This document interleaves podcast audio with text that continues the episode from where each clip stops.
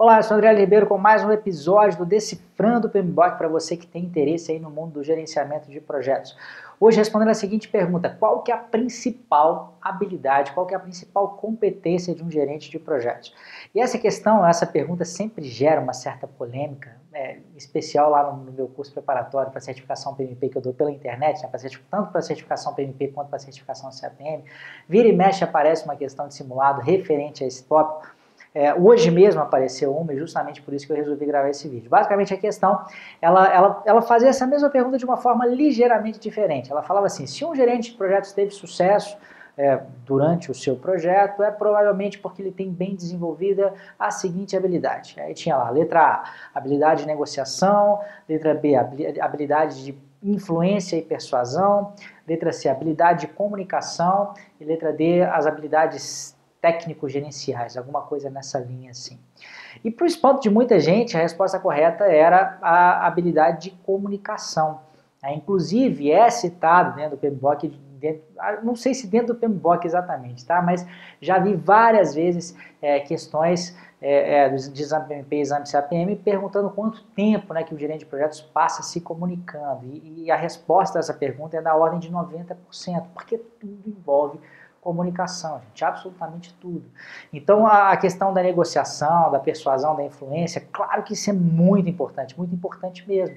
Mas eu diria que para você conseguir ser um cara influente, para você conseguir ser um bom negociador, negociador, você precisa antes de ser um bom comunicador. Você tem que conseguir passar a sua mensagem de uma, de uma forma clara, da forma mais objetiva possível.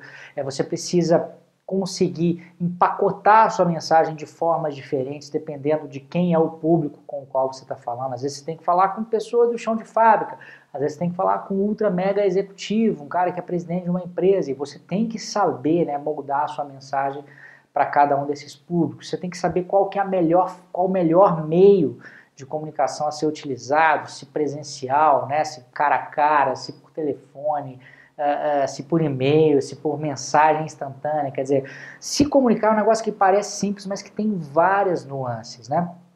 E, e fundamentalmente a resposta a essa questão de simulado que eu trouxe para vocês aqui é a comunicação, porque é isso que eu estou dizendo, ela é a mais fundamental das habilidades e sem ela você não consegue é, sequer né, é, é, completar ou colocar no seu portfólio essas outras habilidades é, que eu citei anteriormente. Tá? Então, sempre que, é, é, não só né, na, na, nas questões de exame PMP e CAPM, mas sempre que você se perguntar né, qual habilidade eu devo desenvolver, se pergunte, eu sei me comunicar bem?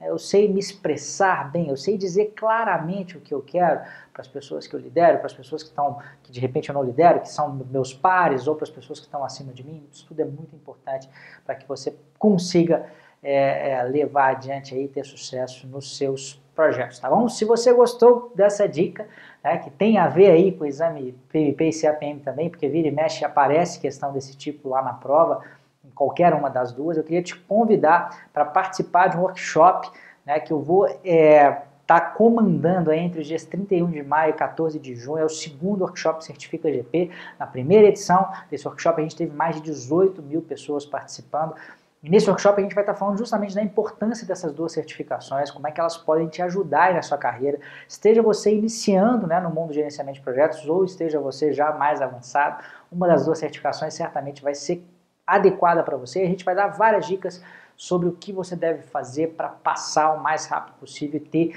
esse grande trunfo aí no seu currículo, especialmente nesse momento que a gente está vivendo águas turbulentas na economia brasileira.